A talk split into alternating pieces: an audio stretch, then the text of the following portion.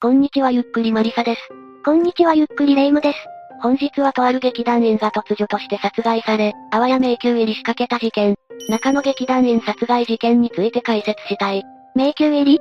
また10年近く経ってから犯人の余罪で分かったの？いや、解決までの期間はさほど長くはない。だが事件の犯人の手がかりがほとんどなく、しらみつぶし的な捜査によって解決した事件なんだ。一番きつい捜査ね。一体どんな事件だったのよ？まず後に被害者となってしまう加賀谷梨沙さんは当時25歳。大学を卒業後に一人暮らしを始め、就職した会社を辞めた後に芸能事務所に登録し、役者を目指していたそうだ。アルバイトをしながら劇団の稽古に週4、5回参加し、舞台に出演していたとのことだ。彼女の履歴書の記載によると、夢は人を笑わせる役者になること。俗に言う下積み中というやつかしら？かなりハードな生活に思えるわね。だが2015年5月に劇団フルハウスに移籍し、宇津木泰造さんという彼氏もできるなど、講師ともに充実した日々を送っていた。祖父に宛てた手紙には今とっても充実していますと記していたりもする。おじいさんもそういう手紙が来ると安心するでしょうね。いや、残念だが、その手紙が送られることはなかったんだ。それは2015年8月25日の昼頃で、加賀谷さんが稽古に無断で欠席したことで始まった。そのことにに真っ先に気がついたのは、当時交際をしていた劇団フルハウスの団長宇津木さんだった。宇津木さんは、移籍してきた加賀谷さんと2015年6月頃に知り合い、同年の7月から交際をスタートしたばかりだった。会社辞めて週のほとんどを稽古に費やしていたのに、なんか気になるわね。ああ、宇津木さんも LINE が無反応であることから不審に思ったそうだ。それで宇津木さんは加賀谷さんのアルバイト先の居酒屋にコンタクトを取ることにした。だが居酒屋の店長から返ってきた答えは、加賀谷さんがアルバイトを無断欠席しているというものだった。どうにも不安になった宇津木さんは、その日のうちに加賀谷さんの自宅マンションを訪ねることにした。しかし部屋を訪ねた宇津木さんの目に入ったのは、加賀谷さんが何者かに殺害されている姿だった。人生これからって時に最悪だわ。遺体発見時、部屋は外側から施錠され、完全に密室の状態だったという。また加賀谷さんは玄関付近に衣服を身につけずに倒れており、紐状の凶器で首を絞められて殺害された痕跡があった。裸って、考えたくないけれど。いや、性的な暴行を受けた痕跡はなかった。ただ口元や乳房などからは犯人のものと思われる唾液が検出されたので、そういう意図がなかったことまでは断定できない。事件の痕跡を消すためにというのもあるものね。他に何かわかることとかはあったの？遺体の後頭部や両腕には打撲跡、顔にも見合った際についたとみられる痕跡が残され、口の中が出血していることなども確認された。またその後の警察の捜査によると部屋からは、事件当日着ていたと思われる衣服や私物ジュース点がなくなっていた。これらについて警察はいずれも犯人が持ち去ったと考えていたようだ。マンション内の犯行なら防犯カメラに何か残ってなかったの？加賀谷さんが暮らしていたマンション内には、ダミーの防犯カメラしか存在しなかった。唯一人の出入りを確認できるものとして、マンション前に防犯カメラがあったんだが、こちらにも犯人らしき人物の姿は映っていなかった。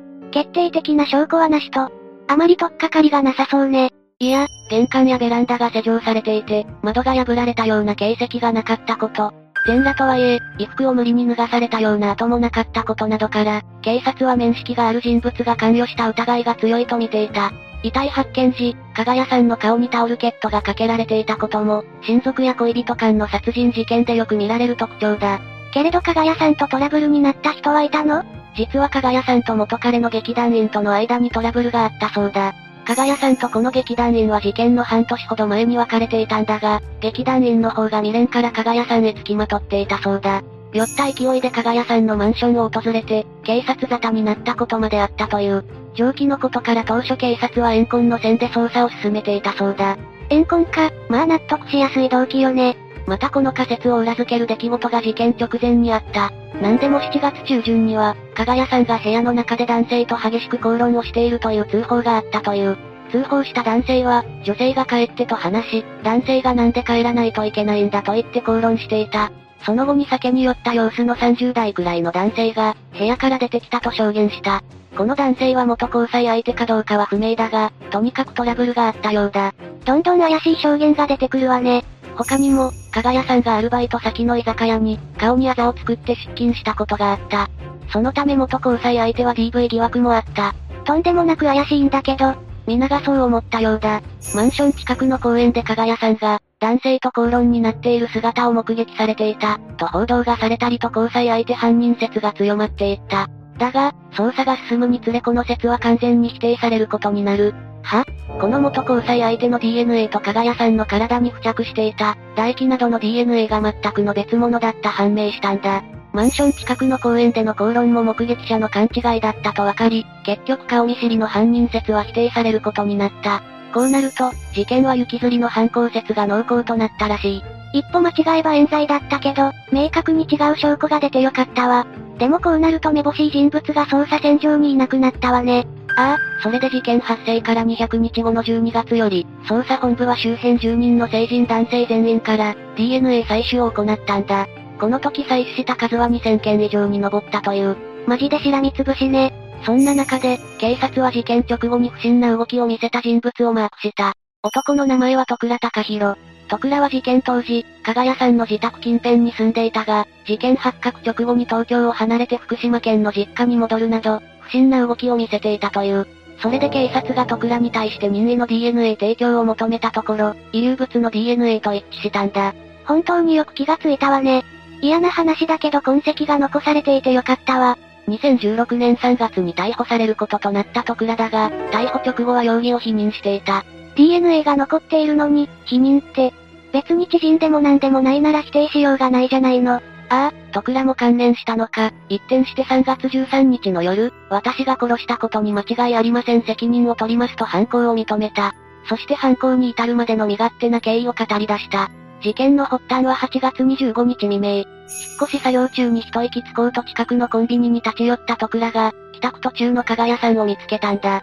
歩きながらタバコを吸っていた徳良は、地元に戻る前に、東京のつながりになってほしい。友達になりたいと考え加賀屋さんを見かけて後をつけたそうだ。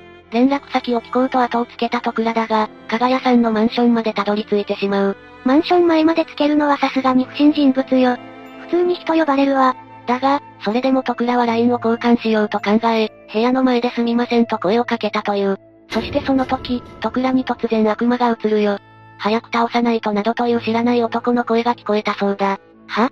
普通ならありえないことだが、その声に従わなくちゃいけないと徳良は考えたという。声に従った徳良は加賀屋さんの部屋に入り、加賀屋さんの口を手で塞ぐ。そして首だよ、首。コードといった男の声に従って、床に仰向けになった加賀屋さんの首を手や扇風機のコードで締めて殺害したそうだ。その後は自分の指紋がついていると見つかると考え、加賀屋さんの服を脱がせ持ち帰るなどしたという。また加賀屋さんの遺体に唾液がついていたことについては、嫌がることをすれば息を吹き返すと思ったと主張。現場の部屋から紛失した加賀屋さんの私物についても持ち去りを認め、自分が住んでいたマンションでゴミとして捨てたと供述した。ふざけてんの？いや、犯行内容もそうだけども、声って何よそれに息を吹き返すと思ったから舐めたってありえないでしょ？正直そのあたりについては、心神喪失あたりを狙っていったという見方がされているようだ。ないと思うけれど、徳良は日頃から異常傾向とかがあったわけじゃないわよね知人などの証言を聞く限りではない。老いたちもそのような傾向はないようだ。普通の子だったの？それについては順に説明していこう。徳良隆弘は福島県西白川郡に生まれた。会計士をしていた祖父が地元で会計事務所を開業しており、俗に言う地元の名士的な裕福な家だったようだ。会計士だった両親が祖父の事務所を引き継いでおり、徳良は徳良家の三代目として周囲から期待を集めていた。だが一方で徳良の周囲からの評判は思わしくなかった。というのも徳良は口数が少なく、近隣住民からは挨拶ができない。地域の催し物にも顔を出さないという印象を受けていたようだ。コミュニケーション能力に問題があったということ。内向的には違いないが問題になるほどではないだろう。実際、中学時代は学級委員長を務めたほか、剣道にも打ち込んでいたりと閉じこもってはいない。学校の方では優等生であったことも相まり、口数は少ないけど真面目との評価を得ていたそうだ。まとめればちょっと内向的だけど、真面目な優等生という感じね。そんな徳良だが、工業高校に進学したあたりから徐々に暗雲が立ち込め出す。まずはじめの失敗は高校時代に、難関資格である公認会計士試験に挑むも不合格に終わったことだ。落ちるのはショックでしょうけど、そんなに焦る必要もないんじゃないの？加えて、この頃に徳良は手ひどい失恋をしている。なんでも徳良は小中高時代の同級生にラブレターを渡したそうなんだが、相手が元同級生ながらもほとんど面識のない間柄だったため、告白相手から気味悪がられてしまったそうなんだ。先を知っているとちょっと引っかかるけれど、まあ告白ぐらいはいいじゃないの。いや、徳倉はさらにその後に大きな挫折を味わうことになる。実は内部推薦で大学進学が決まっていたものの、自身の不祥事で内定取り消しになっているんだ。それで結局、大学進学には失敗した末、地元で就職せずに会計士を目指して上京する道を選んだそうだ。不祥事？高校3年生のことで表沙汰にはなっていないようだが、喫煙という情報がある。タバコか。たかがタバコと言えなくもないが、これはその後の徳倉の人生に大きく左右したんだ。東京上京後の徳倉は当初は専門学校に通っていたんだが、結局難関試験に合格することはできなかったようだ。それで、いつしかパチンコ店やゴミ収集の仕事などを転々とすることになり、会計士の夢についても断念してしまった。そんな徳倉だが、2013年より都内の不動産会社に就職し、営業マンとして定職を得ることになる。おお、定職と喜びたいところだけど、内向的な徳倉に営業マンは大丈夫なの？案の定、適職ではなかったようだ。徳倉の勤務態度は真面目だったが営業成績は思わしくなかった。それゆえに上司から叱責される機会も多かったそうだ。根が真面目だったため、腐らずに深夜まで接客の特訓をして営業成績改善を図っていたが、成績は上向きにならなかったという。会計士になれなかったのがやっぱり辛いわね。まあ、今更会計士を目指す目指さないは置いておいて、転職した方がいいんじゃないかしら。徳倉も向いていないとは思っていたのか、2015年6月になると会社を退職している。ただこの時同僚に対し、次のようなことを嬉しそうな様子で語ったという。結婚して、彼女の実家の飲食店で働く。八王子にマンションもあるので、そこに住む。恋人がいたの？いや、その後徳倉が結婚した事実はないため、この話がどこまで本当であったのかは不明だ。おそらくは会社を辞める口実だったんじゃないかと考えられている。実際、徳倉は2015年7月中旬頃に、都内在住の友人にうだつが上がらないからふるさとに帰ると別の理由を LINE で伝えているんだ。会社を辞めたのは6月だから、結構長く中野にいたのね。当時は福島の実家から通勤できる仕事を探し、引っ越し準備と就職活動をしていたようだ。事件前日は朝に福島の実家から、高速バスと電車で中野区の自宅マンションに引っ越し準備などのためにやってきていた。だが、偶然歩きながらタバコを吸っていたところ、加賀屋さんを見かけて本事件へと発展したんだ。それで事件後は予定通りに福島にで戻ったというわけね。正直な話、ここまで見て徳倉が精神に異常をきたしていたとは思えないんだけど、事件動機の男の声とか裁判では考慮されたの？徳倉の悪魔の声が聞こえたなどの発言についてだが、後半では徳倉を鑑定した医師が検察側証人で出廷して説明が行われた。それによると徳倉は犯行時、対人関係で臆病になる回避性人格障害だったという。見ず知らずの女性に声をかけて、LINE 聞こうとマンションまでついてくるのが臆病って。加えて言うならば、回避性人格障害は否定的に評価されうる状況を回避しようとするため、社会適応に問題が生じやすいが、殺人事件を誘発してしまうような障害ではないそうだ。ちなみに回避性人格障害って判断力に影響を与えたりするの？ないとは言えないだろうが、今回の事件では判断力を奪ったという可能性は低そうだ。というのも徳倉は事件現場に全く指紋を残さず、加賀屋さんの口元などに付着した自身の唾液をボディーソープで洗い流すなど、冷静な隠蔽工作を試みた形跡があった。確かにきちんと判断して犯行を行っているように見えるわね。ああ、そのため東京地裁の第一審でも徳良の責任能力は認められた。それで2018年3月になると、本事件はわいせつ目的の自分本位な犯行として、無期懲役判決が下ったんだ。徳倉は控訴したが、第二審でも同様に無期懲役となる。さらに徳倉はこの判決を受けて上告を行ったが、2019年4月に最高裁にて棄却され、無期懲役が確定している。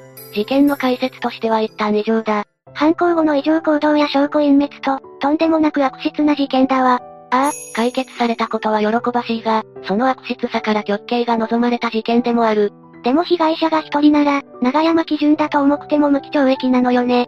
被害者が一人でも極刑となった判例もあるが、今回は基準内に収まった。幻聴とかを真に受けて、減刑されなかっただけでもまだマシなのかしら。最後になりますが被害に遭われた方に哀悼の意を表します。最後までご視聴ありがとうございました。